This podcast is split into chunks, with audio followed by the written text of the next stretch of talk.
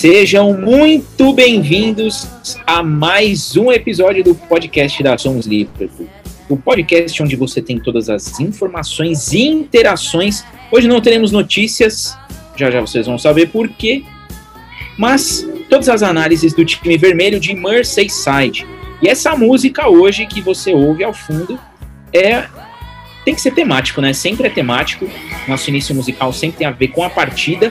E foram sete gols, sete desejos diferentes, sete pedidos ali do Klopp e companhia. Então nós vamos com Seven Wonders. Seven Wonders foi o segundo single do álbum Tangle in the Night em 1987 da banda Fleetwood Mac. Ah, quem escreveu a canção foi Steve Nicks, a vocalista, ela escreveu junto com Sandy Stewart.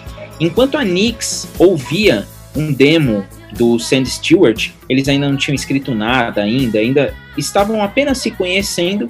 Ela confundiu uma frase e aí ela escreveu o título da música. Então, Seven Wonders veio de um erro. No caso, já já a gente vai falar o que poderia ser o erro desse set do Liverpool. Porém, é ao som de Seven Wonders que eu apresento hoje a galera emulando o Liverpool no remendo um trio, um trio ali pesado, esse trio de ataque. E, e eu vou aqui fazer uma brincadeirinha, como Firmino, Mané e Salah, estamos nós três. Hoje, um São Paulo, um Rio, mais eu, aqui de São Paulo também. Vou começar com ele, meu moquense favorito, o maior moquense da história de São Paulo. Moquense, seja bem-vindo novamente. Olá, todo mundo. Oi. Saudade de vocês. É, um nosso salve para quem está presente aqui hoje, o Daniel, o Lucas e o, e o Platinadinho Guima, né? É, queria te falar também que o Liverpool gigante, como sempre, fez uma pequena homenagem ao City, né? É, sete gols, um gol para cada championship que o City tem.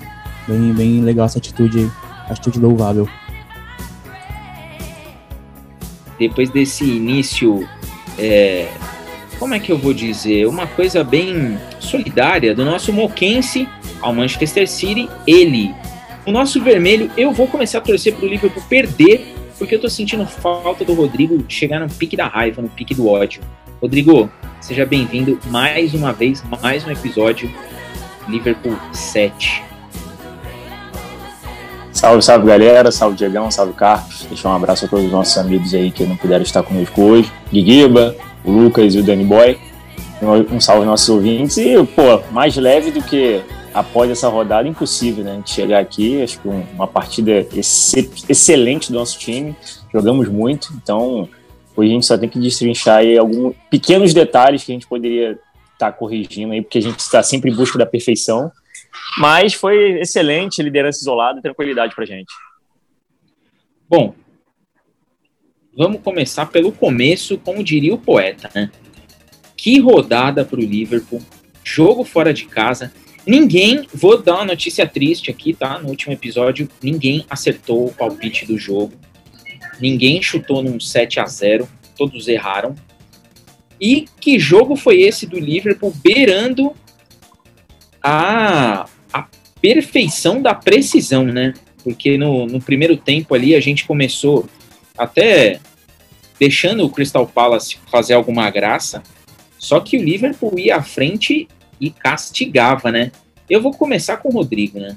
E eu vou já deixar aqui a, a semente do que a gente vai falar. Rodrigo, 7 a 0 Quem abre o placar é Minamino e depois ele só volta no fim da partida para sair ali do gramado para dizer que ele estava em campo. 7 a 0 fora de casa, fora o show, fora o baile, o apavoro. O que, você achou dessa partida? Bom, Diegão, como você bem já ressaltou a importância do Inamino nesse jogo, né? Foi só para realmente abrir os caminhos e os trabalhos aí para o time. Surpreendeu, é, um gol muito rápido, acho que o time foi logo cirúrgico em relação a isso. O Minamino foi lá e meteu o golzinho dele. É, nosso querido samurai jamais criticado naquele momento, mas depois é aquilo, a gente não pôde contar muito com ele, sabe que é, é, tecnicamente é, é, um jogador bem abaixo dos outros, e como diz o Daniel, é, se esforçou, correu, demonstrou vontade. Me chamou a atenção uma, uma situação, é, ele jogando pela esquerda, né, com o Mané pela direita. É, é, isso me chamou atenção justamente porque quando o Mané e o Jota jogam juntos, geralmente o Jota faz a direita. E eu sempre defendi a tese de que o Jota faz melhor o lado esquerdo do que o lado direito do ataque. E aí dessa vez eu vi o Minamino aberto pela esquerda logo de cara, né? Então é, é, é, é complicado se, se fazer algum tipo de, de comparação com relação a isso e entender o que se passa na cabeça do Klopp. Mas, enfim, é só um, um adendo aí que eu trouxe para a partida. É, tivemos ali, logo após o gol, alguns minutos de é, preocupação, que eu acho que o Crystal Palace chegou a se acertar, nos incomodou bastante. O Alisson, porra, fez uma, uma mais uma puta partida fez umas ótimas defesas difíceis ali para tranquilizar a gente, para a gente conseguir segurar o, o 1 a 0 ainda.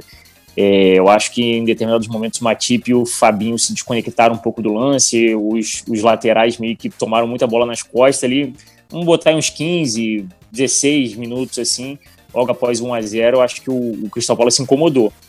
E aí depois é, a gente meio que se estabilizou na partida, eles tiveram as oportunidades para poder né, é, é, empatar o jogo, não souberam aproveitar, eles estavam errando, até na, na, na, na narração, o pessoal da SPN estava falando que eles estavam errando aquele último passe. O último passe deles era o que estava faltando para eles poderem encaixar e poder surpreender a gente. Não encaixaram. E aí, meu irmão, era sorte pro azar, né? Porque a gente encaixou, o time se acertou e foi uma avalanche. Firmino, uma partida sensacional. Muito tempo que eu não, não vejo o Firmino jogando como ele jogou nessa, nessa última rodada. É, sem dúvida, já vou deixar claro que é o man of the, foi eleito o man of the match, mas será também meu jogador de botão, porque, porra, né, dois gols, uma assistência, jogou demais, é, é, mereceu, tava, tava porra, precisando justamente de uma partida como essa, já tinha feito o gol da vitória na, última, na penúltima rodada, tava merecendo uma partida de gala como essa e, e, aí a gente sobressaiu. E aí foi o que você falou, né? A gente foi 100% é, é, cirúrgico com relação às ações. Fomos, fomos para cima, o time acertou tudo é, e o gol, os gols foram saindo um atrás do outro. Eu acho que o, é, o Milivojevic até falou, né? Deu uma entrevista dizendo que o, o, o livro foi clínico, né? Foi uma, é uma coisa que ele não, nunca tinha visto na vida, né? Uma partida de futebol daquele jeito, e foi isso. O segundo tempo, então, acho que foi assustador para o time do, do Crystal Palace, né? Mas é, é, é, vamos, é, vamos tentar segurar um pouco o freio de emoção, né? Porque a, gente conseguiu fazer um, um, belo resultado.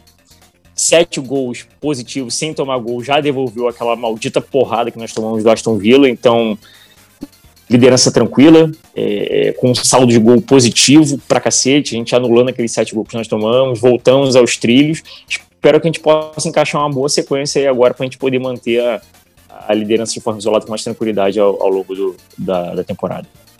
Carpes, pegando esse gancho aí do, do Rodrigo, agora eu vou contigo. É, o Minamina entrou, abriu ali o placar e depois ele simplesmente sumiu do jogo. Mas o Firmino, ele assumiu um protagonismo dentro da partida, porque ele fez o pivô quando precisou fazer, ele puxou contra-ataque quando precisou puxar, e ele, em algumas vezes, ajudou o Henderson na recomposição para poder liberar os jogadores de meio para frente. Ele ajudou o Hinaldo a voltar a aparecer na partida. O que, que você achou dessa partida do Minamino, que a gente vinha criticando bastante, e sobretudo do Firmino, né? Dispensa comentários. Parece que a confiança tá voltando até naquele gol de cavadinha que ele deu. Fazia tempo que ele não fazia um gol nesse estilo aí. Ah, essa rodada foi o verdadeiro significado de tanto faz, né? Porra. Chelsea perdeu, Tottenham perdeu. É... Uma coisa que a gente não fazia há muito tempo, que era ganhar um jogo fora de casa. E ganhar bem, ganhar de uma equipe boa. Crystal Palace não é pouca bosta, não. Sempre, toda temporada é uma pedra no nosso caminho. É, e ganhando o Hodgson, né? Que é outra coisa muito importante, que eu odeio aquele velho desgraçado, quero que ele morra quanto antes. É, mas ganhei um deles, isso que importa. Firmino tá voltando. É, aquele gol de cavadinha, gol clássico de centroavante, embora não seja centroavante, mas gol clássico da bola enfiada por cima. É, você citou o Hinaldo, cara, não lembrava que ele tava no jogo. Só lembrei agora que você citou o nome dele que eu não vi ele pegando a bola. Henderson, mais uma vez perfeito, um golaço que ele fez. É, Salah entrou ali nos 20 minutinhos, conseguiu meter dois gols ainda. É, Mané desencantou, ou seja, foi o jogo tudo perfeito, funcionou muito bem. É, no primeiro tempo, o Liverpool foi mais, foi mais eficaz do que jogou de fato bem, porque o Crystal Palace estava pressionando, é, mas a chance que o Liverpool teve aproveitou. Isso abriu uma vantagem boa, aí acabou com a tática do Palace, né, aquele gol, gol cedo do Minamino, é, que só tava no jogo mesmo pra gente dar uma zoadinha no Rodrigo, que ele, que ele fez o gol, falar, é, xinga ele agora aí, depois subiu. Só serviu pra isso. É, e agora, mano, se isolado, Firmino, o que ele jogou ontem não foi brincadeira, jogou, tipo, que ele tava devendo, acho que esse ano inteiro ele devolveu metade hoje, ontem no caso, porque como você, como você falou, vinha recompor com o Henderson, pegava a bola do Rinaldo, fez o que o tinha que fazer, fez a parede, deu assistência, fez dois gols, foi o man of the match, e dois gols de, de centroavante, né, de passagem, primeiro ali na marca do pênalti, segundo de cavadinha de perna tocada, mano, o Firmino ontem foi, foi o filme que a gente estava acostumado a ver. E a tendência é melhorar. Acho que o turning point, assim, dele mesmo foi aquele gol contra o Tottenham. Que o jeito que ele extravasou, o jeito que ele comemorou, dava pra ver que ele tava precisando e que ele tava voltando, né? É, Mané também voltou a fazer gol. O último gol que ele fez foi contra o Everton, muito tempo atrás. É, perdeu um gol feito também, né? Não sei se é o caso. É, mas, de resto, cara, não tem nada a reclamar, só enalteceu que o time jogou ontem, porque fazer sete gols no Palace, é, Guaita, que é um ótimo goleiro, segurou o Tottenham na, na rodada passada, mas não tem como parar as coringas do Klopp, né? 7 a 0 fora as ameaças, caberia 10 ali tranquilamente, mas é isso, liderança isolada. E vamos ver o que nos espera agora contra o West Brom, dia 27. Rodrigo, agora eu vou contigo. Quando a gente vê o jogo que o Liverpool fez, né, a, a partida acho que mais letal do que de controle, porque foi um time que basicamente não é que abdicou da posse de bola, mas um time que falou: deixa eu ver o que, que o Palace vai fazer a hora que ele tiver a posse. É, mas quando o Liverpool teve a bola, impressionante como o time foi letal. E, e, eu acho que essa é uma característica que a gente até estava acostumado a ver em alguns jogos do Liverpool, mas fazia tempo que não se repetia. E nessa partida não. Nessa partida a gente viu uma equipe muito, um, coletivo afiadíssimo, mesmo com um time ali até é, diferente, né? Se a gente pegar a escalação, entrou com Alisson, Robertson, Fabinho, Matip, que voltou, né? A gente tem que aproveitar enquanto ele está em campo. O Arnold, que mais uma vez fez uma partida muito boa. O Inaldo Henderson e Keita. E na frente, Minamino, Firmino e Mané.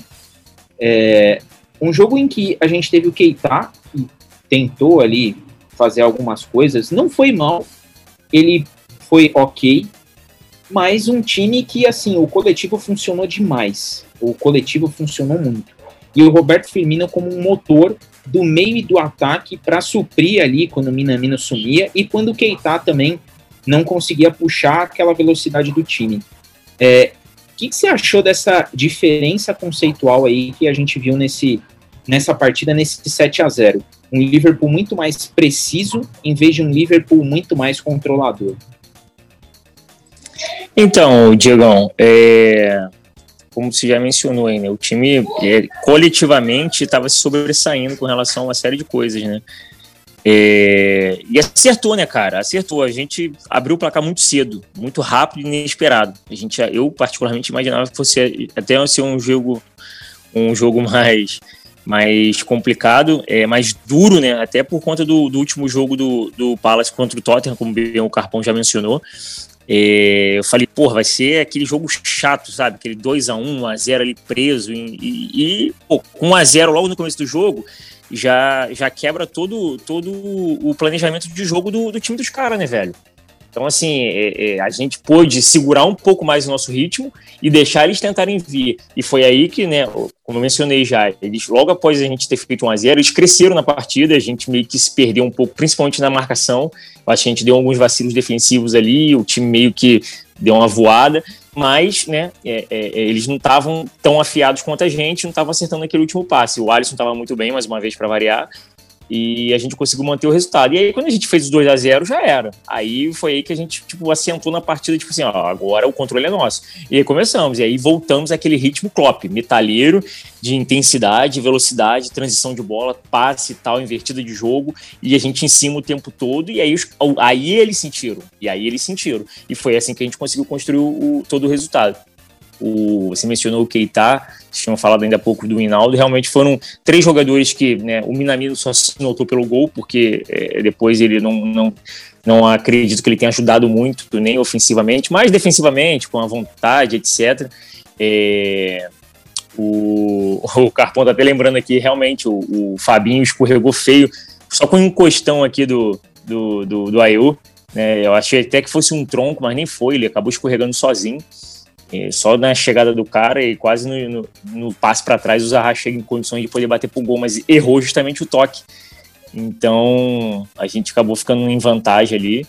E o Keita, o Hinaldo, voltando, Keita, o Hinaldo e o próprio é, Minamino, eu acho que foram os três mais comedidos na partida, né? Foram mais burocráticos, fizeram ali o beabá meio tipo, ah, ok, tal, participaram do jogo, mas não acrescentaram muita coisa. O Minaldo até me, me estranhou em alguns momentos, ele segurando demais a bola no meio de campo, sabe? Eu sei que ele estava tentando digitar o ritmo, mas tinha hora que ele girava o jogo, girava a bola, passava por cima dela e virava, sabe? Carregando demais. Eu acho que isso me incomodou. Mas, cara, não tem como a gente reclamar de um time que ganhou de 7 a 0 fora de casa, né? A gente não pode. A gente pode até ressaltar detalhezinhos pequenos para poder acertar, mas reclamar não tem como, foi uma puta vitória e a rodada, porra, foi benéfica demais pra gente. A gente tá muito tranquilo, tinha vários memes na internet aí, né, falando que o, o Klopp já é o terceiro ano que o Klopp é, é passa o Natal como líder da Premier League, né, desde 2018. Então, é, é, é, assim, não tem, a gente não pode reclamar, a gente só tem que agradecer e esperar agora que, que a gente possa contar cada vez mais com os jogadores voltando né, de lesão. O Thiago quem sabe para as próximas para a próxima rodada, talvez para a seguinte já está em condições de poder voltar e debutar pelo time. E, e, cada vez mais a gente poder contar com, com um elenco mais teoricamente dentro do perfeito, né, do que seriam os 11 titulares ideais ali pra gente. A dupla de zaga é, realmente não vai ter, que é o Gomes e o Van Dijk, só pro final da temporada o Gomes, o Van Dijk talvez nem volte essa temporada, então a gente não pode contar. Mas o restante, acho que tendo todo mundo em condições, o próprio Shaqiri, que apareceu, fez uma gracinha, depois sumiu igual o golfinho, né? É, também já estava voltando de lesão, então a gente tem uma, uma, próxima semana de Natal aí, talvez uma das melhores aí pra gente, principalmente no mês de dezembro, que é muito complicado pro time do Liga. Antes de passar pro Carpes, fazer uma pergunta e voltar pro Rodrigo, eu vou continuar com o Rodrigo para colocar essa, esse outro questionamento aí.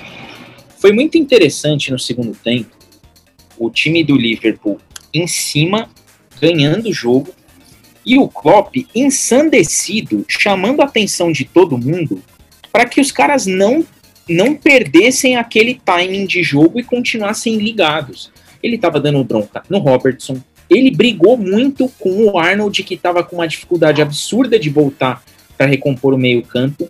E ele estava ali, até falou muito com o Mané. E ainda o Mané, quando saiu, saiu muito bravo. Acho que o Mané pensou: pô, hoje que dava para eu encher o nariz de gol, eu vou sair de campo. Rodrigo, essa postura do Klopp, tendo em vista, assim, essa, a energia que a gente está acostumada dele, é, você acha que ele, independente do resultado, mostrou para o time inteiro, para o elenco, ó, não acabou o jogo, continua. Você acha que ele pensou em passar o, o final de ano como líder, porque o Tottenham ainda não tinha jogado, e, e, pensou assim, pô, vamos fazer saldo de gols aqui porque a gente precisa ficar lá na frente? Ou realmente ele tava ali pelo que ele sempre fala daquele heavy metal que ele gosta de futebol?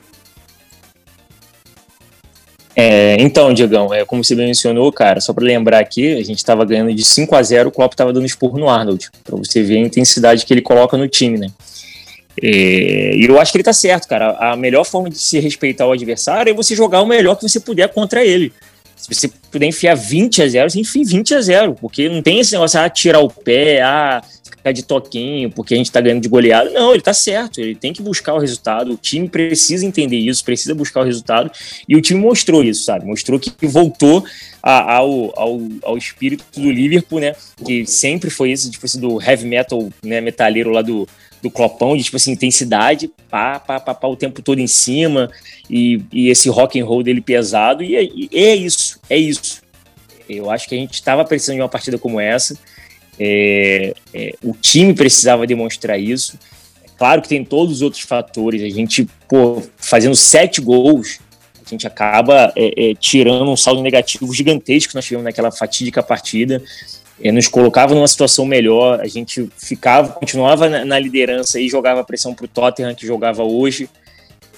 Então, assim, o jogo como um todo, toda a situação da goleada em si, da vontade do time, foi, foi justamente, era, era o que a gente precisava, era o que a gente precisava para poder dar aquele tipo, putz, cara, é, realmente nós vamos brigar, nós vamos brigar pelo título até o final. Quem é que vai ser o, o nosso rival? Que ainda não tem.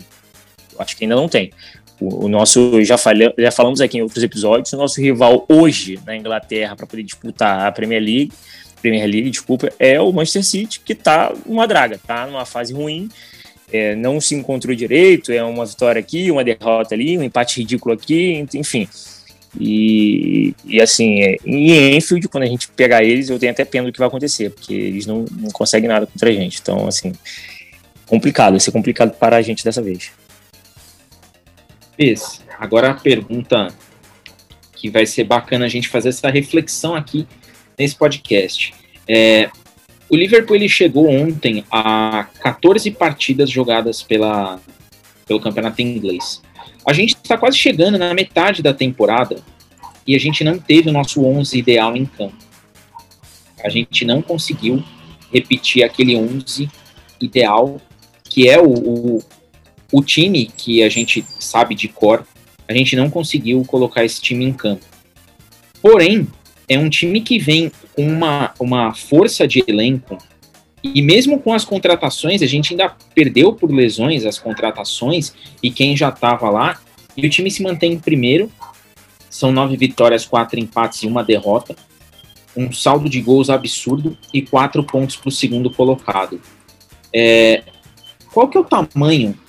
Qual, qual é a dimensão que a gente pode ter desse, desse Liverpool que fez algumas contratações bastante pontuais e que a gente ali, até aqui no, no programa mesmo, colocamos, pô, agora tem dois times praticamente. Tem um time para jogar as Copas ali, dá para mesclar, e um time ideal de Champions. A gente não tem esse time.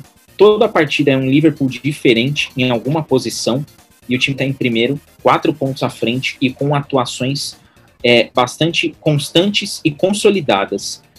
Qual você acha que é o tamanho do trabalho do Klopp nisso tudo em contratações rigorosamente pontuais. Então, antes de responder a pergunta, eu queria falar daquele que eu falei pro Rodrigo, escorregão do Fabinho, ali na, na bola do Zaha, que o jogo tava 1x0 ainda, essa Fabinho escorregou, aí vieram cenas na minha cabeça que eu não quero comentar aqui, porque me deixam muito mal até hoje. Pensei, puta, de novo não, mano, mas enfim, deu, deu errado e é isso. É, cara, assim, an antes, antes que eu diga uns 3, 4 anos atrás, quando você quando a imprensa falava que o Liverpool dependia só dele para ser campeão, a gente tinha medo disso. Porque a gente sabia que o Liverpool dependia só dele e ia dar ruim. Agora, é, a gente tem um técnico decente, a gente tem um time bom, a gente tem tudo, tudo bom. É isso que eu falo. É gigante o técnico que a gente tem, porque mesmo com o time todo remendado, mesmo a gente perder o melhor zagueiro do, das últimas três temporadas, mesmo a gente perder as nossas duas principais contratações da temporada, mesmo perdendo tudo isso, com tudo isso, Covid, estádio vazio, é, o time tá bem, o esquema de jogo do Klopp tá dando resultado. É um time que jogou cinco jogos contra o Big Six. Um faltou United, um empate, três vitórias. Inclusive, vitória contra o Chelsea em Londres, uma vitória importante.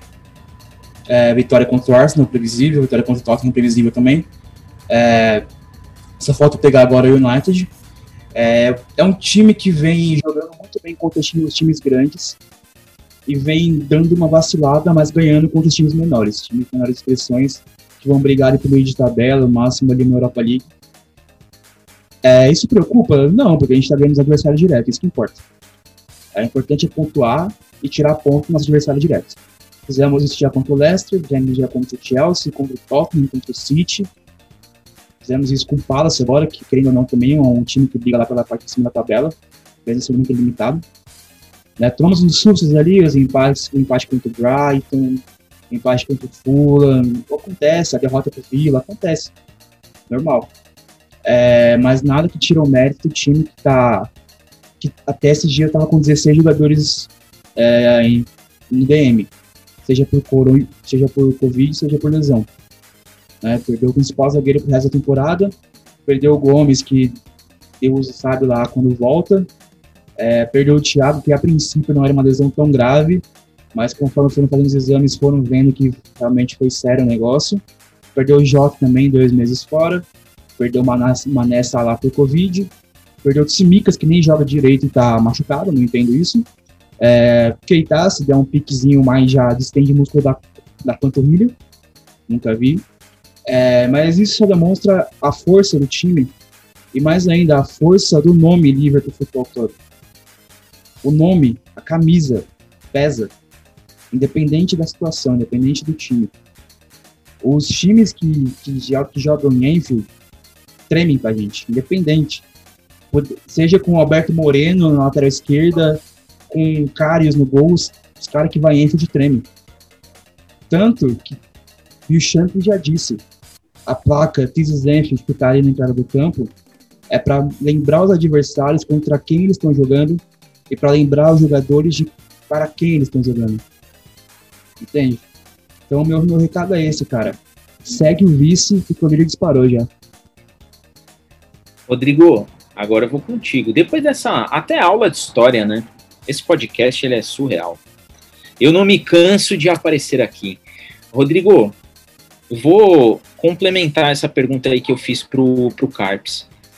Quase metade da temporada, estamos muito longe do time ideal. A gente tem um, um 11 inicial que entra em campo próximo daquilo que é o ideal. Mas a gente tá sem o Van Dijk, a gente jogou um bom tempo sem o Robertson, a gente jogou um bom tempo sem o Arnold, a gente perdeu o Henderson por um tempo, a gente não teve o Tsimikas, o Thiago não conseguiu jogar, quando o Jota engrenou, ele machucou, o Van Dijk fora de, de combate, o Alisson também já teve que ficar fora ali por lesão e tudo mais. Qual que você acha que é o trunfo desse time do Liverpool para estar tá nessa condição? Você acha que agora, e aí eu vou repetir uma pergunta que eu fiz alguns episódios atrás. Você acha que esse momento a gente está de fato vendo a dimensão, a profundidade do trabalho do Jürgen Klopp no Liverpool, no que diz respeito à montagem do elenco em si e a mentalidade vencedora e até o que ele se propõe a fazer taticamente em campo? É, então, Diego, a gente já debateu sobre isso, a gente já levantou em alguns episódios essa questão do trabalho do Klopp, etc. É, obviamente, né, assim como qualquer ser humano, não agrada a todos, né? Tem, tem suas ressalvas aí, a gente mesmo já debateu com relação, principalmente a contratações, a posição, etc. Ele que abraçou esse elenco, fez muito jogador mediano se tornar o world class e fez muito jogador que eram ruins demais se tornarem bons jogadores, sabe? É, eu sempre vou citar o caso do Lalana, que o Lalana era um jogador porra, fraquíssimo e, e o Klopp fez ele jogar bola me chamou muita atenção. É, então, assim, o trabalho do Klopp é incrível, né, cara? É, é, sensacional o que ele faz com o elenco e, e, de novo, tudo que você mencionou a gente já estava debatendo. Foi um, um começo de temporada atípico, a perca de vários jogadores importantes, de, tidos como titulares, a grande contratação fora também por lesão, que é o Thiago, e, e assim, você não tem o seu 11 ideal seria ó, o sonho dos torcedores. Quais são os 11 escalados por todos os torcedores? Você não tem condições de escalar porque você não tem os caras. E aí vem inúmeras enxurradas de, de, de lesões e Covid e etc. E o time mantendo, o time mantendo. É, a gente passando por altos e baixos, vemos aquelas, aquele período de, de, uma semana boa, uma semana ruim, uma semana boa, uma semana ruim. Mas, mas como diria o Danny Boy, né? É, tá dando certo. A gente estava ali brigando para se infiltrar ali entre os primeiros colocados, ficamos ali em segundo, segundo lugar e, quando tomamos, e tomamos a liderança. Tomamos a liderança e já disparamos. Sabe? E, num período, volto a dizer, que é sempre complicado para a gente, que é o período de dezembro, que vem Boxing Day, ainda mais agora por todas essas situações que você já citou, com a ausência de vários jogadores importantes, e a gente sabe, conseguindo abrir uma certa vantagem na liderança. Então, é, é muito, muito, muito mérito do Klopp sabe? Muito mérito de poder contar o jogador que ele está transformando, o Kurt Jones, cara. As duas, sei lá, as três últimas partidas do Kurt Jones foram sensacionais. Na última ele já entrou no segundo tempo, que ele foi até poupado. Mas assim, o Jones tá jogando muita bola. O moleque tá pegando muita confiança. E isso é muito mérito do Klopp. É ele que com certeza chega ali e, ó, garoto, você pode jogar assim, você pode fazer aquilo. É claro que o, esse, esse espírito né, acaba irradiando para todo elenco. Né? O próprio Curtis Jones já falou do, do, do, do Milner, como ele tem o Milner como mentor para ele. E, isso para a gente é muito importante, porque o Milner é um puta jogador, é um cara muito importante para o nosso elenco. Então, se tendo um, um, um podendo se espelhar num cara que é uma das referências dentro do clube, do clube de, como liderança, é importante para gente. Então, isso tudo é mérito do Klopp, cara. É claro que a gente vai passar por alguma situação complicada de ser obrigado a, a, a poupar jogadores, ser obrigado a vir com uma escalação bem, bem mais é, é, baixa, tecnicamente falando, sabe? Com determinados jogadores, jovens até, como aquele tal do Clarkson que entrou nos últimos jogos aí, tendo uma oportunidade, porque faz, se faz a necessidade, sabe? Mas é, a, a, gente tem porra, um trunfo na, na, nas mangas que é o, o Klopp, que é o jeito do Klopp, sabe? O estilo que ele tem. E eu espero que isso continue dando certo, porque esse casamento Klopp, Liverpool, e agora a gente teve um plus que é, vale ressaltar, que é a gente poder contar com 2 mil torcedores em Enfield. As duas partidas em Enfield com esses 2 mil torcedores fizeram diferença aqueles 4 a 0 que nós fizemos no Leicester, foi no Leicester, me corrijam se eu estiver errado, se não me engano foi no Leicester, e a última vitória aí contra o Tottenham, no, nos já chegando nos acréscimos de partida, com a torcida em casa. Isso faz muita diferença, esses 2 mil torcedores já estão fazendo a diferença, e como o Carpes disse, cara, jogar em Enfield é complicado para todo, todo mundo, todo mundo que vai para lá é complicado. Ah, o Carpes está me corrigindo, foi 4 a 0 no Wolves. Muito bom, valeu, Carpão. Então, assim, é, é, foram as duas partidas com, com é, os torcedores em, em Enfield já e, e, fez, surtiu efeito. Você vê que o time jogou. O jogo contra o Tottenham foi um jogo pegado, truncado, apertado, mas a gente jogou muito mais. Muito. É, é, se causou surpresa em alguém chegar quase no final da partida para o Klopp tentar substituir, eu não estava vendo a necessidade de substituir ninguém, porque o time estava muito bem. Só que, porra, o Mourinho estacionou a merda de um ônibus. Entendeu? É, o Mourinho estacionou um, um, ônibus. Então, assim, é, é, é complicado. A está falando aqui do City, eu não sei nem o que é City, cara, porque o City não está jogando esse campeonato mais. Né? A gente não tem, não tem mais rival na Inglaterra. Então, assim. É... E aí a gente, porra, sabe, jogando com esses dois, dois mil em Enfield aí, a gente já, já sentiu, o time já sentiu a, a diferença. E, cara, vai ser complicado, vai ser complicado alguém chegar para poder incomodar a gente aí. E a tendência é que a gente possa conseguir abrir uma vantagem até maior, porque os times do Big Six ali vão voltar a se enfrentar, vão voltar naturalmente a perder pontos. E a gente pegando né, esse, esse ritmo metaleiro do Klopp, a tendência é que a gente não, não, perda, não perca mais pontos bestas, né, acredito eu. Eu vou, vou continuar aí com o Rodrigo com uma, uma análise bem interessante em cima do que ele falou do Jones, mas ah, aproveitando aí aquele cutucão no Manchester City, né? O City, um tempo atrás, ele teve aquela proposta, na minha opinião, bastante ridícula de colocar um telão para simular os torcedores ali no, no Etihad Stadium. E, e a torcida não tinha barulho, né? O, ou o som do telão estava desligado, ou a torcida do City, essa nova, a nova torcida, né? Não sabe como que é. E impressionante como 2 mil torcedores em Enfield fazem um barulho e vamos ser sinceros, quando eles começam a entoar a oração dessa equipe, aí a coisa fica séria. Junta a torcida e o Never Walk Alone, o Klopp, os jogadores, meu, esquece. dali de Enfield você vai sair no pesadelo. Vai ser difícil. É, Rodrigo, eu tenho uma, eu faço uma leitura do Kurt Jones e eu vou compartilhá-la contigo. É, é nítido que o Kurt Jones, as primeiras partidas dele, ele estava meio nervoso. Mas eu tenho a leve impressão que ele tem o Milner como um mentor, até pela posição de campo e tudo mais, mas o futebol dele subiu muito de produção, sobretudo na volta do Henderson. Eu acho que o Henderson dá uma tranquilidade para esse menino jogar bola ali no meio-campo que é impressionante. É impressionante como é, ele sabe que o passe de segurança dele é o Henderson. E assim, o Henderson é aquele cara, a gente já falou, ele não é o cara mais técnico do mundo. E ele é o cara que ele sabe sair jogando, mas se ele tiver que estourar a bola, quebrar e dar um chutão, ele vai fazer isso. E eu acho que ele limpa bem os trilhos pro Jones, pro Jones poder jogar olhando para frente. É, você consegue enxergar isso daí também? Essa importância do Henderson em campo para dar a tranquilidade que o Jones precisa? Pensando o seguinte, né? O Jones é um meia que a gente tem que joga para frente e não um meia que vai ter que recompor toda hora e jogar para trás. O que, você vê aí dessa sinergia do Milner ser o mentor do Jones e do Henderson ser o cara de segurança ali para ele dentro de campo? Cara, na verdade, o, o Henderson ele dá uma tranquilidade pro elenco como um todo.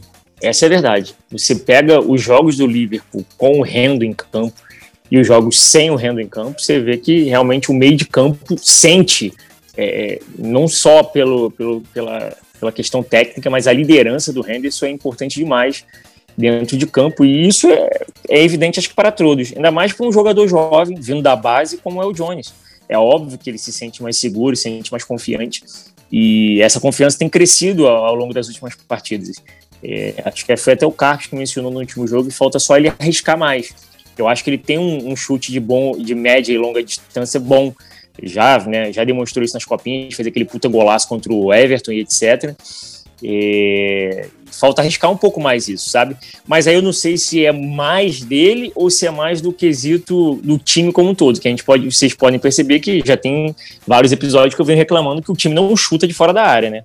E aí o, o Salah, nessa última rodada, nessa última partida, foi lá e fez aquele puta golaço para poder calar minha boca. Mas assim, o time não tem arriscado muito de fora da área talvez seja até por isso, por ser não ter não, não está sendo mais uma característica técnica do elenco como um todo, ele também não está arriscando para poder não, não fazer nenhum tipo de besteira, mas eu acho que falta um pouco disso também nele.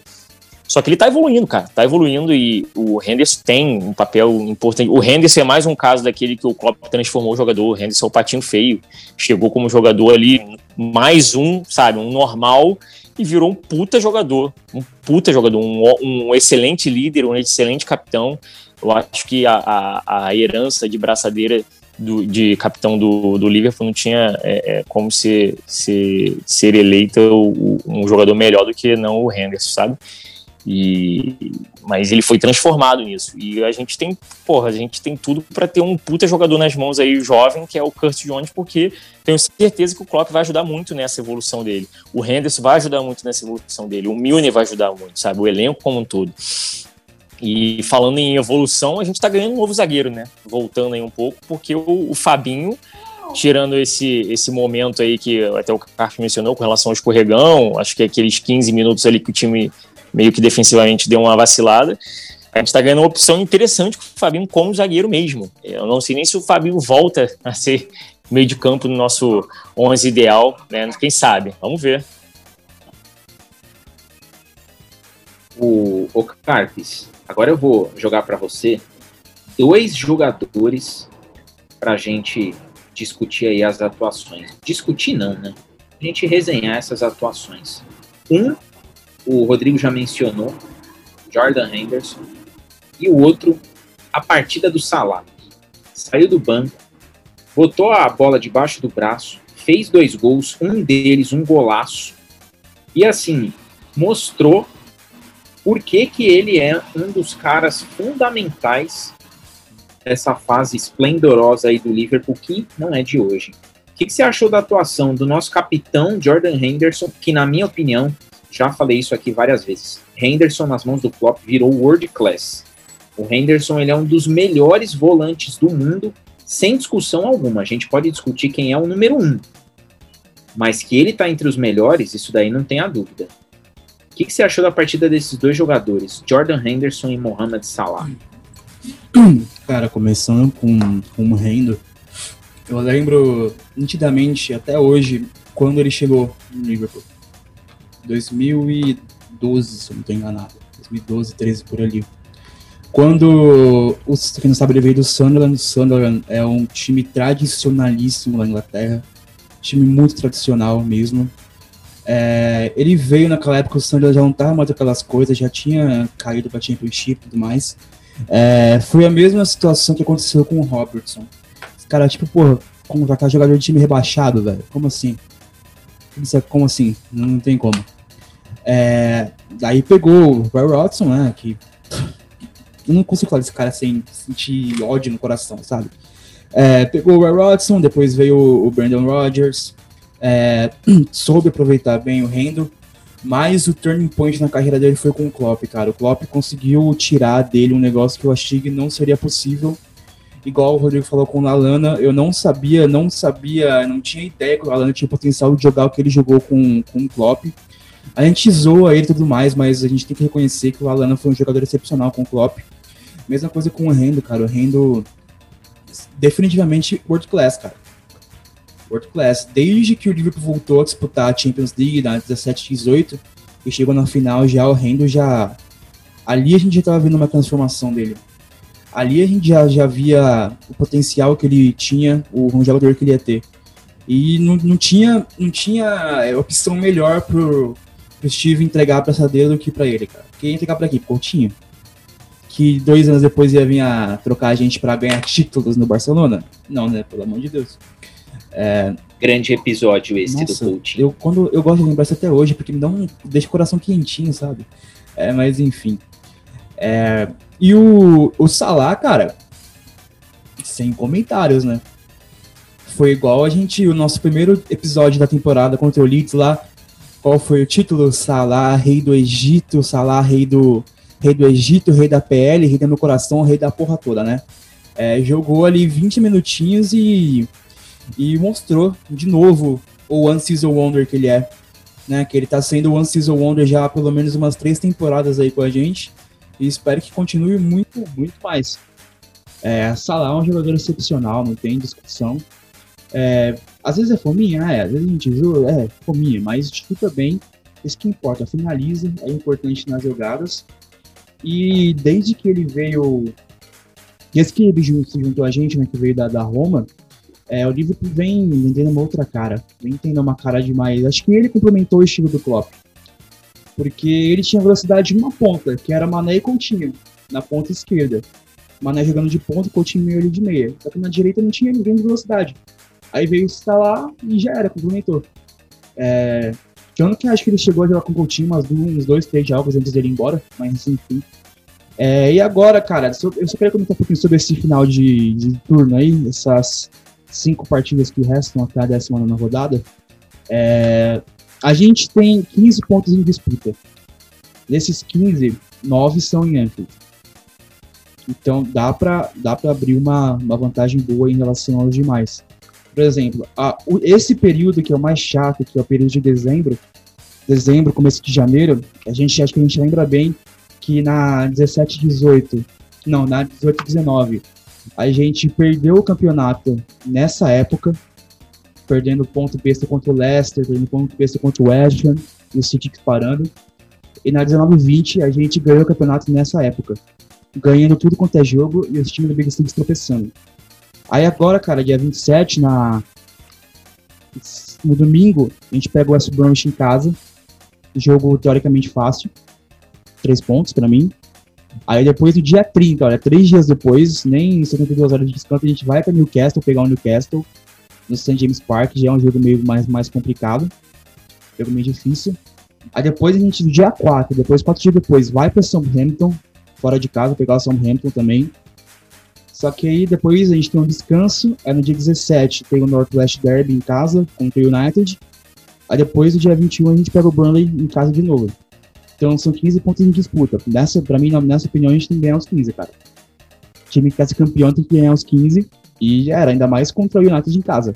Porque o retorno vai ser em Old Trafford.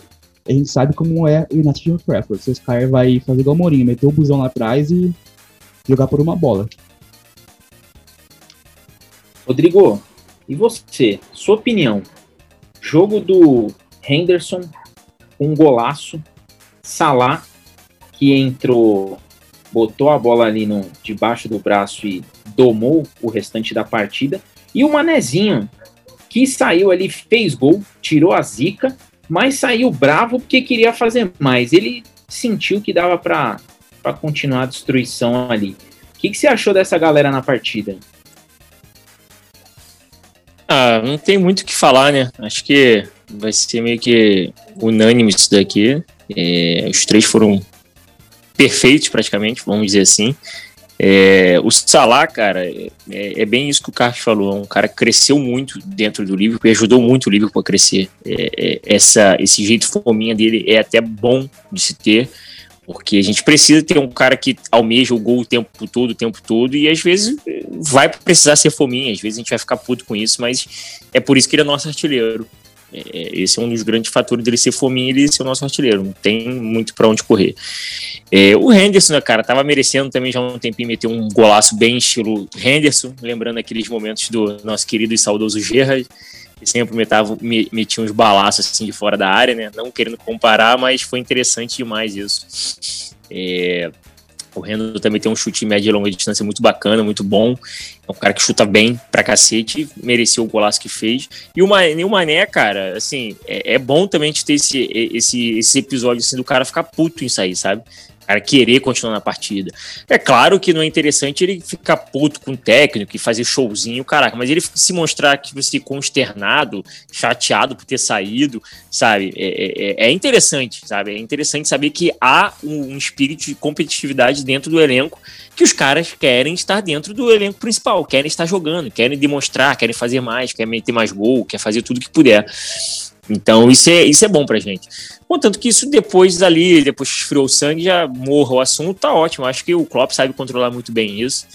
É, por se falar em Salah e Mané, nessa galera toda, é, eu não sei da onde que o pessoal tava até compartilhando isso, mas eu vi algumas redes sociais aí é, demonstrando, falando que o Mané, o Salah deu uma entrevista e falando sobre Real Madrid e Barcelona, etc é, que não sei que, que um dia seria legal. Assim, eu ainda vou apurar muito bem essa história, mas é, é, é falando assim por, alto, como eu acabei sabendo dessas merdas aí, é, é aquela, é aquele típico, aquela típica é, é, informaçãozinha ou te, é, teoria de conspiração para poder desestabilizar algumas coisas ou botar um medinho ali na torcida, né? Eu acho que, a meu ver, não tem nada com relação a isso. Acho que tá todo mundo muito bem, tanto o Salah quanto o Mané. Acho que o time tá, tá, tá unido, tá todo mundo em, em busca aí do, do, desse bicampeonato.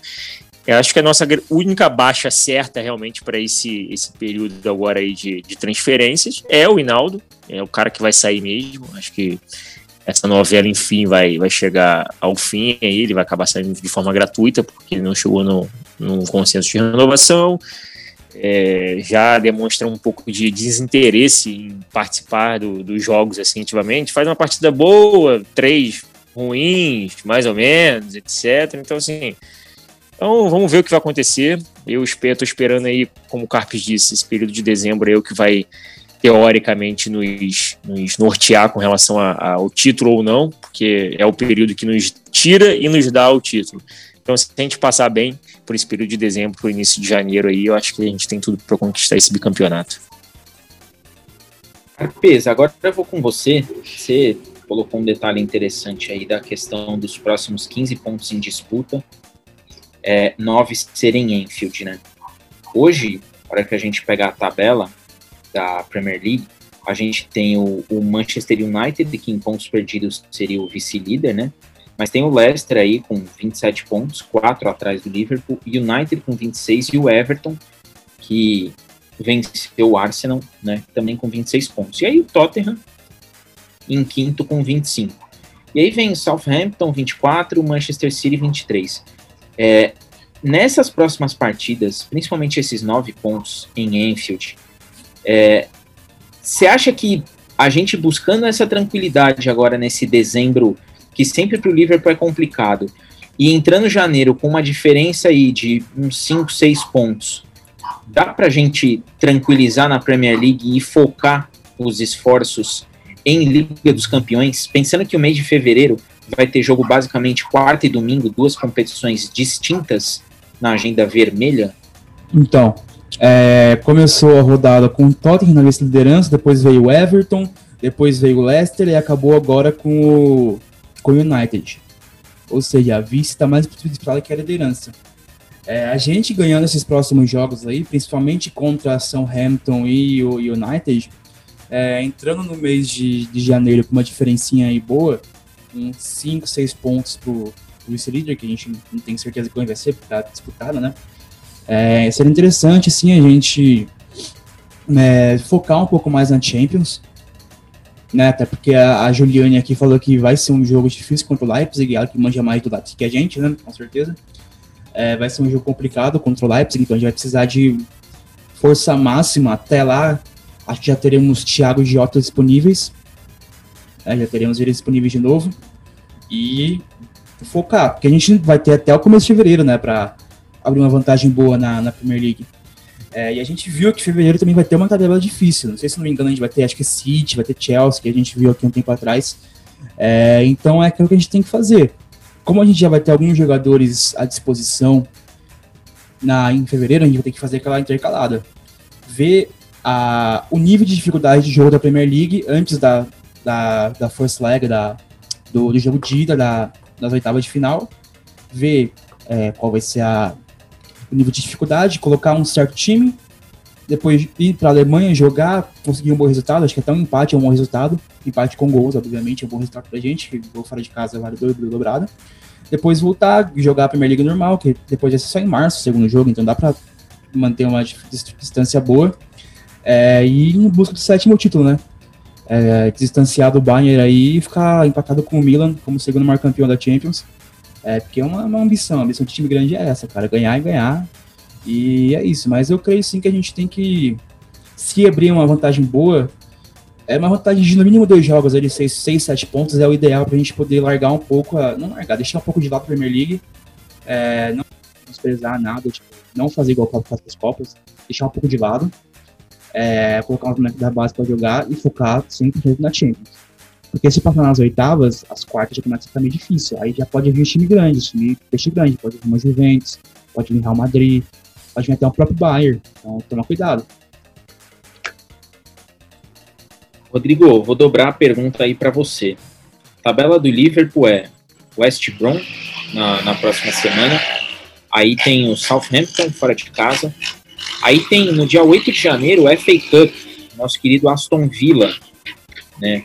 em casa, é, na casa do Aston Villa, no caso.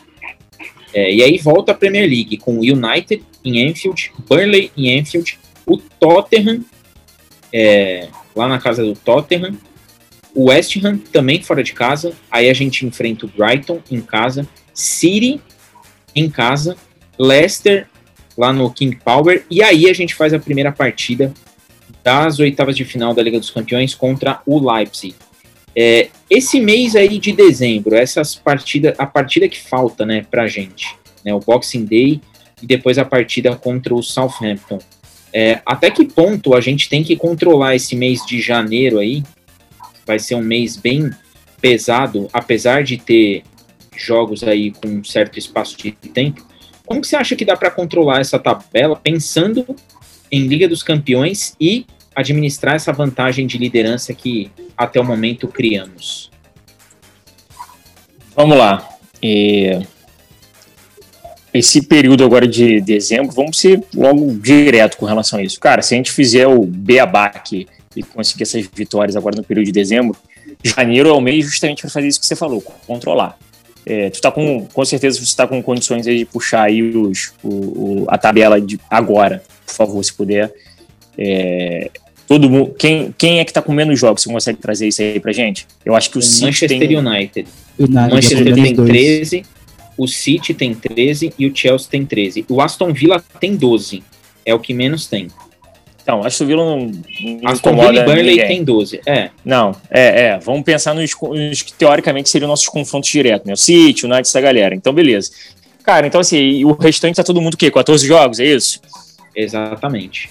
Então, show de bola. O que acontece? É, é, é, é, é ser cirúrgico com relação a isso. É conseguir vencer esses dois, três jogos aí para fechar dezembro. E o mês de janeiro, ainda mais que a gente vai ter bastante jogo em casa, é contra, rodar bastante o elenco e controlar. Controlar. Pô, se a gente empatar um aqui, vencer um outro ali, ok, sem, sem muito problema. Eu acho que agora é, é a gente criar aquela gordurinha, né? A gente está com seis pontos de vantagem para cima do Tottenham, que é o segundo colocado, correto? Ou tô errado? Perdeu, não perdeu? Perdeu. Então, exatamente, seis pontos pro segundo colocado. Aí, por isso que eu perguntei dessa galera que tem dois, um, um, um jogo a menos aí, para ver quem é que poderia encostar. O United, se vamos supor que com esse jogo atrasado eles vençam, né? então eles encostariam, ficaria o quê? Dois pontos atrás da gente? Seria isso? Dois pontos atrás. Então, show de bola. Aí é, é, é, aí que mora a situação de controlar. Por quê? A gente vence agora, man, vamos manter esse fictício dois pontos à frente. A gente vai, vai receber o United em Enfield, e aí é o confronto direto. Eu tenho certeza que eles não vão ganhar da gente em Enfield. Eu posso cravar aqui por conta do, de tudo. Acho que a, a, a atmosfera da partida em si, eu já falei com relação aos dois mil torcedores estando em Enfield para poder apoiar, isso vai fazer muita diferença. Então é um jogo que a gente, porra, é óbvio, pode acontecer um tropeço, um empate, mas a gente ganhando, aí a gente já, já cria aquele, já tira mais um ali que a gente possa. Vai ser tipo a situação contra o, que foi contra o Tottenham. Era o nosso candidato, né, rival de, de momento, e a gente acabou tendo aquele confronto direto, conseguimos despachar e agora já estão entrando no eixo deles normal, né? E o United é muito volátil, é, é, é tem o, o, a, a, tradição, a história né, da, da, rivalidade, etc. É um clássico, isso tudo pesa demais, mas é um time muito volátil, sim, do Solskjaer. Então a gente pode sim e, e conseguir uma, uma, boa vitória. E eu acho que a gente tem tudo para poder se manter na liderança nas próximas, sei lá, cinco, seis rodadas com tranquilidade. Arpes, vou jogar um nome aqui e vamos falar do desempenho desse, desse jogador em campo. Quando precisamos, Alisson Becker estava lá impressionante. Eu falo isso toda vez, mas é impressionante mesmo como o Liverpool ele subiu de nível desde a chegada do Alisson, né? Agora a gente tem o Kelleher, né? O Adrian ficou ali para terceiro goleiro, vai jogar ali, se machucar todo mundo, mas a gente espera que não. É, mas o, o Alisson é impressionante, né? Os, teve alguns momentos da partida em que ele apareceu mostrando, ó, aqui vocês estão seguros. É, agora a gente tem uma zaga ali remendada, mas tem o Alisson no gol. Qual foi o. O que, que você acha que muda aí em termos de time? Você ter uma zaga que vai, vai se alternar, vai ser Fabinho e Matip, vai entrar o Rhys Williams com o Matip, às vezes vai entrar o Fabinho e o Rhys Williams, é, mas você tem o Alisson no gol. Isso daí muda para dentro da, da competição? saber que você tem um goleiro que dá para confiar ainda que com uma zaga remendada? Não, não, você falou duas palavras-chave aí. Acho que não precisa nem falar mais nada. Confiança e segurança. É isso que ele passa. Não só para a zaga, mas como para o resto dos companheiros que estão dentro de campo e mais ainda para os nossos torcedores. Ele passa tudo isso, confiança e segurança para a gente. A gente sabe que se chutar uma bola ele vai estar tá lá para pegar Independente de quem for o De Bruyne que vai chutar, ou o Benteke, ele vai estar lá para pegar. É, contra, se não fosse ele contra o Fulham, a gente teria perdido, perdido feio. Tipo, muito, muito feio. Papo de 4-5-1 aí, 5x1 ali. E se tivesse feito um gol, né? Se não fosse de zero. É, se não fosse ele também ontem, não teria o clean sheet. Ele fez pelo menos ali umas duas boas defesas. E a gente sem Van Dijk é difícil ter clean sheet, então quando tem é para se admirar. A zaga remendada é um negócio que a gente já tá meio que acostumado, porque já faz uns dois meses que o Dijk machucou, então a gente já, né, já espera sempre o pior de todos os jogos. Mas a gente não espera é tão pior assim por causa do Alisson, cara. Eu, eu vou, eu vou, não vou ser repórter aqui, eu vou confessar que quando trouxeram ele lá em 2018 por 60 e não sei quantas milhões de libras, eu falei, mano, 60 milhões de libras num goleiro, velho. Tá ligado? Mesmo depois daquela cagada que o Carlos fez na final da Champions, eu falei, mano, tem o Mingolê ainda, Mingolê dá, Mingolê, tipo, era o nosso goleiro, tá ligado? Ele tava na nossa fase ruim, tipo, ajudou bastante, catou pênalti na estreia e tudo, mano, o Mingolê. Então, eu fiquei tipo, ah, mano, 60 milhões de libras num goleiro, mano, zoado. Aí eu, mano, eu fiquei, mesmo sendo Alisson, de brasileiro, catou tudo na Roma. É, mas assim, é, eu, logo na segunda partida dele, que ele errou lá contra o Leicester, ele foi querer driblar o Vard, tomou um gol e falei, ah, mano, viu? Não vai, não vai virar. Goleiro no Liverpool um bagulho que não, que não dá certo. Aí depois, cara, foi partida atrás de partida boa pegando tudo. Aquela defesa contra o Napoli na última rodada que nos deu o título. Se aquela bola entrasse, a gente ia para a Europa League, a gente não ia continuar na Champions. E aquela defesa que fez a gente chegar na final e ganhar do, do Tottenham. E na, na própria final, mano, ele pegou na falta do Eriksen no último minuto de jogo, contra o próprio Barcelona no jogo de volta em Anfield. Ele fez pelo menos ali umas quatro defesas que certamente seriam gols. Certamente se a gente tomasse um gol ali contra o Barcelona, tinha que fazer 5 de 4, então é praticamente eliminação. É, o Alisson, eu sou, hoje eu sou suspeito para falar dele, porque é, aqui a, a, minha casa é assim, é, aqui você é bem-vindo, mas se você falar mal de Alisson Becker, você jeito é paulada. Aqui é assim. É muito tipo torcedor brasileiro, tá ligado? Que é igual o Firmino.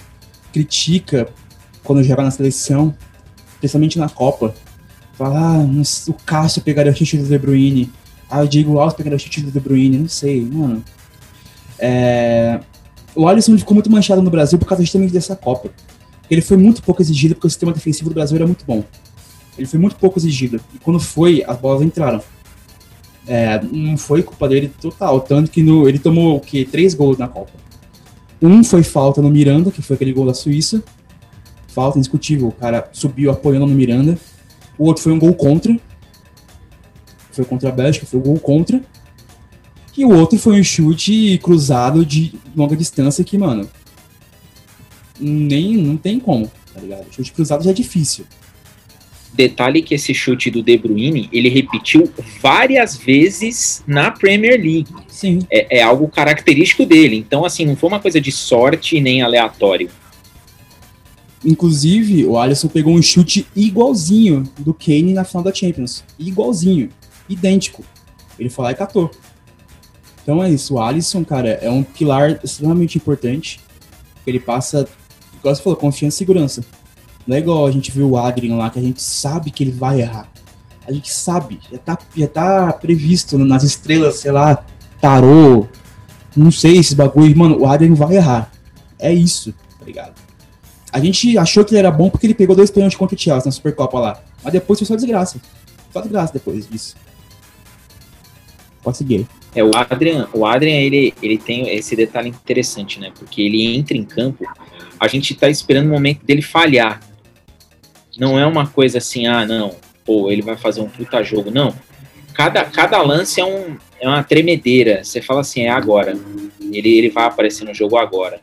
Mas aí, graças a Deus, tem o Keomin Kelleher, nosso pequeno irlandês, que entrou aí, tá dando, deu conta do recado quando foi exigido. Agora, antes de começar as nossas votações aí, eu vou passar uma pergunta pro, pro Rodrigo. Rodrigo, Robertson e Alexander Arnold. Eu acho que deve dar raiva no adversário quando lembra que eles tiveram fases ruins e vê os dois numa sinergia absurda e voltando ao seu melhor. O Liverpool continua tendo os melhores laterais do mundo no seu plantel? Continua. Cara, eu vi o Robertson jogar pelo Hull City na Championship. Eu acompanho os jogos de Championship. Eu vi o Robertson jogar pelo Hull City na Championship. Você tem noção de uma parada dessa? Como esse maluco se transformou num puta jogador sabe? É, é, como, claro, aí de novo entra aquilo que eu acabei de já repetir várias vezes nesse episódio. Entra aquilo do Klopp que o Klopp tem de transformar os jogadores. Cara, o Roberts é o jogador mais regular que nós temos no time. É o mais regular. É, é, é, difícil, é difícil você ver, tipo assim, puta merda, cara, que jogo bosta do Roberts. Ele é o mais regular, cara. E a entrega, a intensidade física que esse maluco tem, ele ataca e defende, ataca e defende, ele faz a porra o tempo inteiro, é, é absurdo, é absurdo. E o Arnold, né, cara, é, é, é um moleque também que é fora, fora de série, né? Sensacional porque a, a, qualidade técnica que ele tem, a, a, a calma que ele tem para a idade que tem, é uma parada de outro mundo. Ele não tem a mesma entrega e disposição física que o Robertson, até porque acho que é até por isso que os dois se completam muito. Eu acho que o, o Robertson é muito físico, sabe? Tem uma qualidade técnica, mas ele é um cara de mais força física, mais velocidade, e o Robertson é muita técnica, muita qualidade. É o cara que trabalha mais a bola, sabe? E, e aí eles acabam se completando. O, o, o, Arnold acabou de voltar de lesão no jogo contra o Tottenham, ele deu um, um ovinho no som que, pelo amor de Deus, se eu tomar aquele na pelada ali, eu, valeu galera, senti aqui, vou sentar ali e tomar meu gelo, porque, pelo amor de a bola, ele nem domina a bola, ele recebe a bola no alto, ele já, ele já domina enfiando ela debaixo da, da caneta do Guerreiro. Eu falei, ah, meu irmão, é, é demais. Nós temos sim os dois melhores laterais do mundo. É, faço, faço, até aquela ressalva que foi até o Zanforlin que fez nosso ZM, nosso zonamista, que falando daquele Alfonso Davis do, do Bayern, realmente um puta jogador. Tem outros laterais que eu acho muito bons também, que particularmente eu gosto. Eu acho o Pavard também um ótimo lateral. É, é aqui Theo Hernandes também eu acho um ótimo lateral, que se não me engano hoje está no Milan. É, mas desculpa, nenhum deles é, é chega. O Carpes, até lembrando aqui do Kimmich, o Kimmich hoje que faz até uma, função até semelhante ao do Thiago no Bayern, hoje ele é, tá jogando no meio hoje, então assim, temos muitos, muitos jogadores bons, mas acho que nenhum deles ainda é, é, se equipara essa dupla, essa dupla é sensacional. Não, e, e é interessante, Rodrigo, as inversões de jogo do Robertson pro Arnold é assim, é teleguiada, né? Porque dificilmente você vê ele fazer um lançamento solto. Um lançamento assim, ah, vou inverter o jogo porque tá difícil aqui. Não. É uma inversão que, que vai iniciar um ataque por parte do Arnold. Então é, é impressionante o que eles. como eles se completam aí dentro de campo. Então, Diegão, até uma, por falar nisso, uma coisa me chamou muita atenção nesse jogo mesmo contra o, o Crystal Palace. É, no, a gente estava no primeiro tempo ainda, a gente estava forçando muita jogada pela esquerda, pela esquerda. E você via que o time estava, é, é, ao invés de estar penso para o lado esquerdo, que a gente estava forçando com o Roberts, ele estava penso para o lado direito.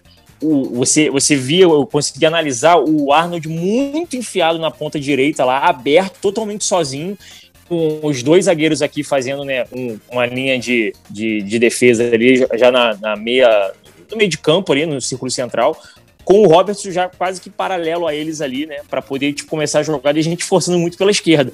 E eu acho que é aí que surge um pouco desse tipo de, de jogada, porque quando ele pega o Arnold enfiado lá na, na, do outro lado, é, é, onde ele gira. E aí ele pega a defesa do, do time adversário toda aberta daquele lado lá, porque o cara ele não tá esperando isso entendeu? E aí, aí se você avaliar do, do modo inverso, você também vê isso. Quando começa a jogada pelo lado direito, ao invés de estar penso pelo lado esquerdo, né, porque teoricamente está livre, seria o espaço para usar. Não, a gente está forçando para o lado direito, está penso pelo lado direito para deixar o cara do lado esquerdo livre.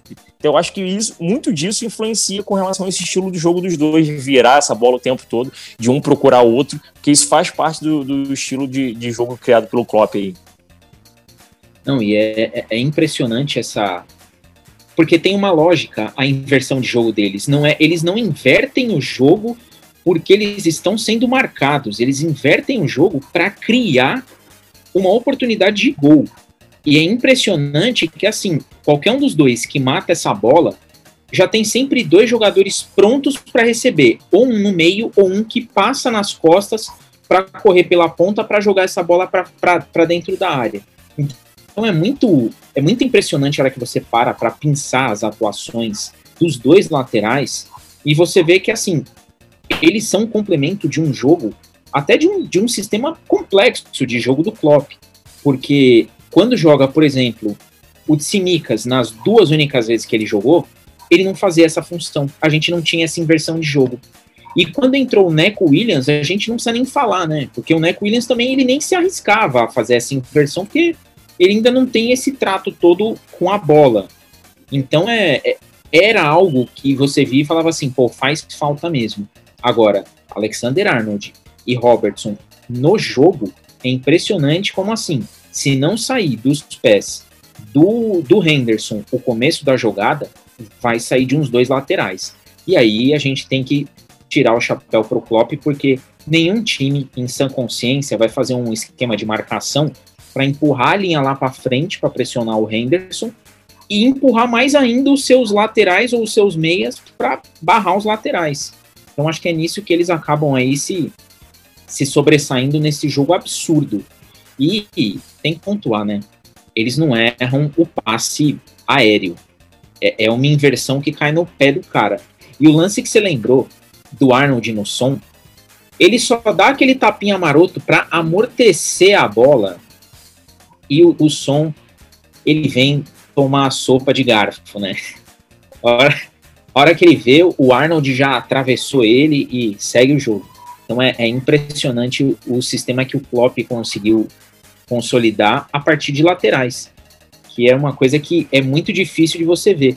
Talvez, se a gente for puxar na memória, e aí eu tô até lendo um livro sobre isso, é, a última vez que a gente viu um time usar bem os laterais, talvez tenha sido a seleção brasileira de 70.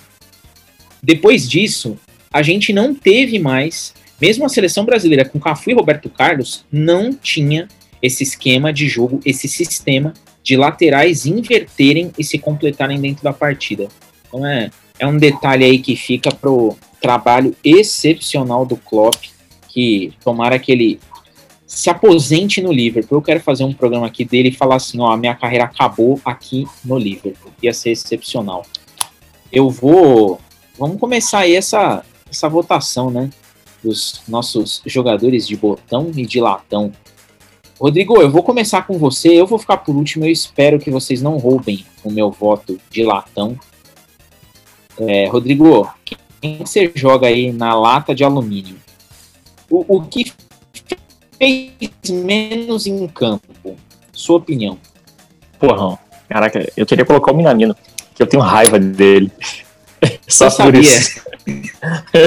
Entendeu? Mas como ele, ele conseguiu fazer mais que o, o Keita e o Hinaldo, eu acho que eu vou escolher o, o Keita dessa vez. Acho que o Keita foi o que. É, foi mais burocrático. Acho que, cara, é aquilo. Um, um jogo de 7 a 0 né? Que o time, porra, esculachou fora de casa é difícil até você achar algum defeito, né? Mas como a gente precisa votar, e deixo aqui claro minha menção honrosa ao Minamino, que eu odeio ele.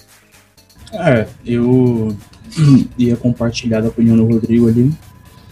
Mas, porém, entretanto, todavia, como o Minamino fez o gol, seria meio injusto colocar ele aqui.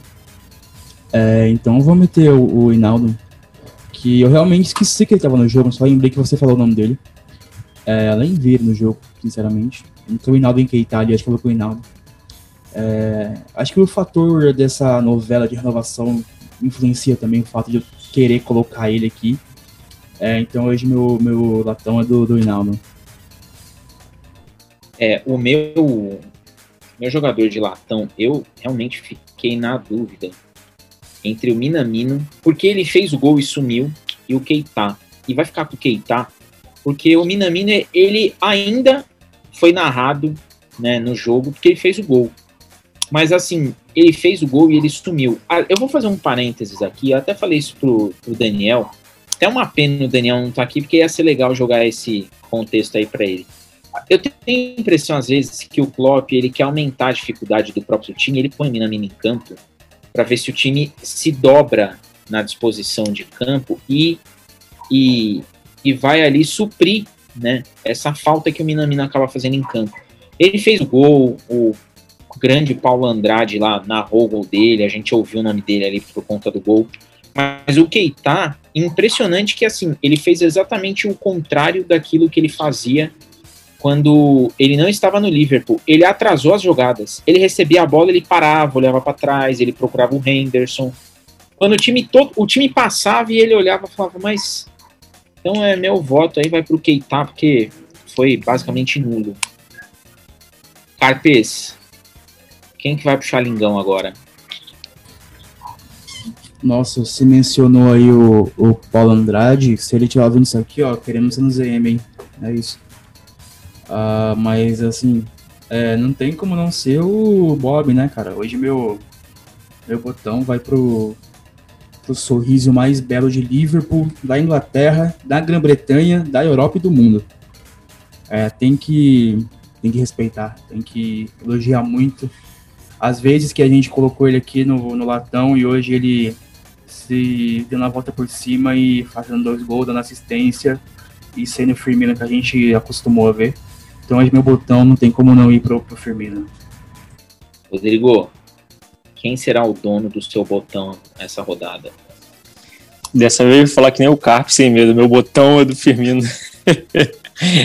Porque jogou demais, mereceu. O Carpe mencionou aí é, é, o período que nós colocamos ele na nossa pata de alumínio aqui o tempo todo aqui por partidas atípicas, principalmente abaixo do nível que a gente está acostumado com o Firmino. E jogou demais, jogou demais. É, é, não só pelos gols, pela assistência, mas a partida dele em si foi muito boa.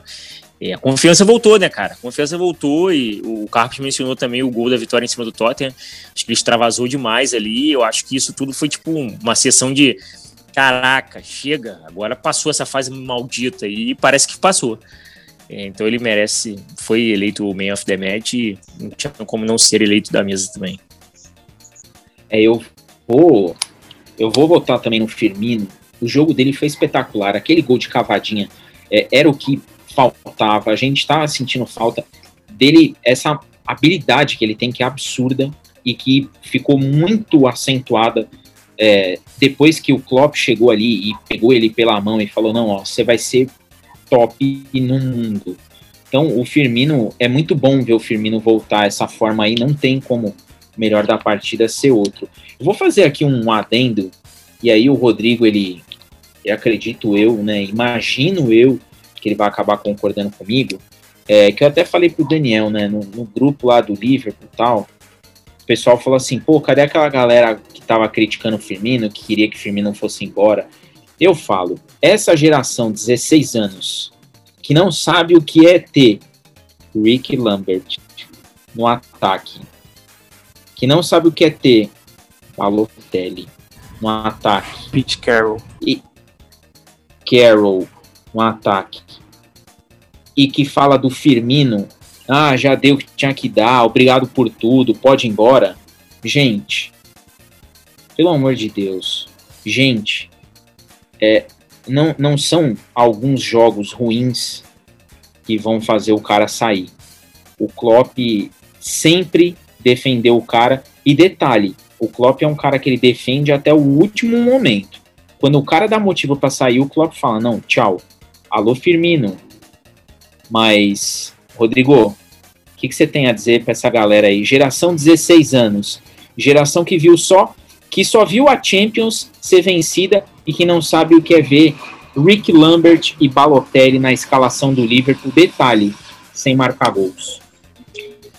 Ah, cara, a gente, a gente que a gente que acompanha já há muito tempo, já tá ficando mal acostumado, né? Que a gente tá né, nesse período aí de das vacas boas, gordas, né? Sem, só com um bom time, um bom treinador, sendo campeão da porra toda, a gente tá começando. Imagina essa galera que só pegou realmente a fase boa. Aí que os caras não, porra, não vão ter paciência. Dois, três jogos, os caras já querem a cabeça de todo mundo.